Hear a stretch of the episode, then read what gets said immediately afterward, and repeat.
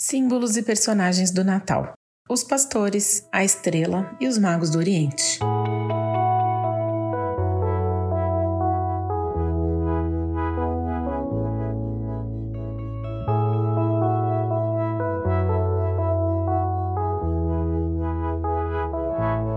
Continuando a nossa jornada, hoje é a vez de falarmos sobre os pastores, os magos do Oriente e a estrela, a estrela de Belém.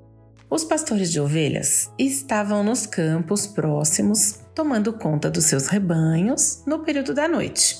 Quando de repente apareceu um anjo dizendo: Não tenham medo, estou lhes trazendo boas novas de grande alegria que são para todo o povo. Hoje, na cidade de Davi, lhes nasceu o Salvador que é Cristo, o Senhor. Isto lhes servirá de sinal. Encontrarão o bebê envolto em panos e deitado numa manjedoura.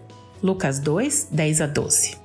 Então, passado o susto de ver uma multidão do exército celestial louvando a Deus, os pastores decidiram ir até Belém para ver com seus próprios olhos o Messias. Já no Evangelho de Mateus, também no capítulo 2, nós lemos sobre os magos do Oriente e a estrela. E tendo eles ouvido o rei, partiram. E eis que a estrela que tinham visto no Oriente ia adiante deles, até que, chegando, se deteve sobre o lugar onde estava o menino.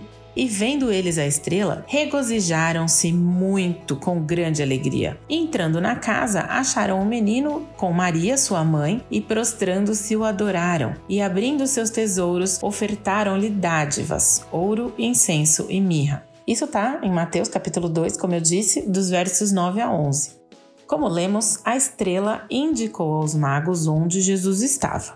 Eles seguiram a estrela e encontraram Jesus em Belém e assim puderam adorá-lo e entregar a ele os presentes que levavam ouro, incenso e mirra. Por isso, ao ser incorporada às tradições natalinas, a simbologia da estrela é guiar a humanidade até Jesus. E ela demonstra o nosso desejo de seguir esse sinal e também encontrar o Messias. E então, algo que podemos tirar de lição e que os personagens de hoje nos ensinam é que tanto magos quanto pastores foram até Jesus. Eles deixaram o que eles estavam fazendo e foram ao encontro de Jesus. No caso, os magos foram a mando do rei Herodes, praticamente numa missão de espionagem, mas eles foram advertidos em sonhos sobre os planos do rei e não voltaram pelo mesmo caminho. Isso está no versículo 12 do mesmo capítulo 2 de Mateus. E uma outra atitude que a gente deveria copiar é a dos pastores, que foram Encontraram Jesus e voltaram glorificando a Deus e também espalhando a boa notícia do nascimento do Messias para todo mundo que eles encontravam no caminho. Afinal de contas, quem encontra Jesus não volta do mesmo jeito e nem pelo mesmo caminho.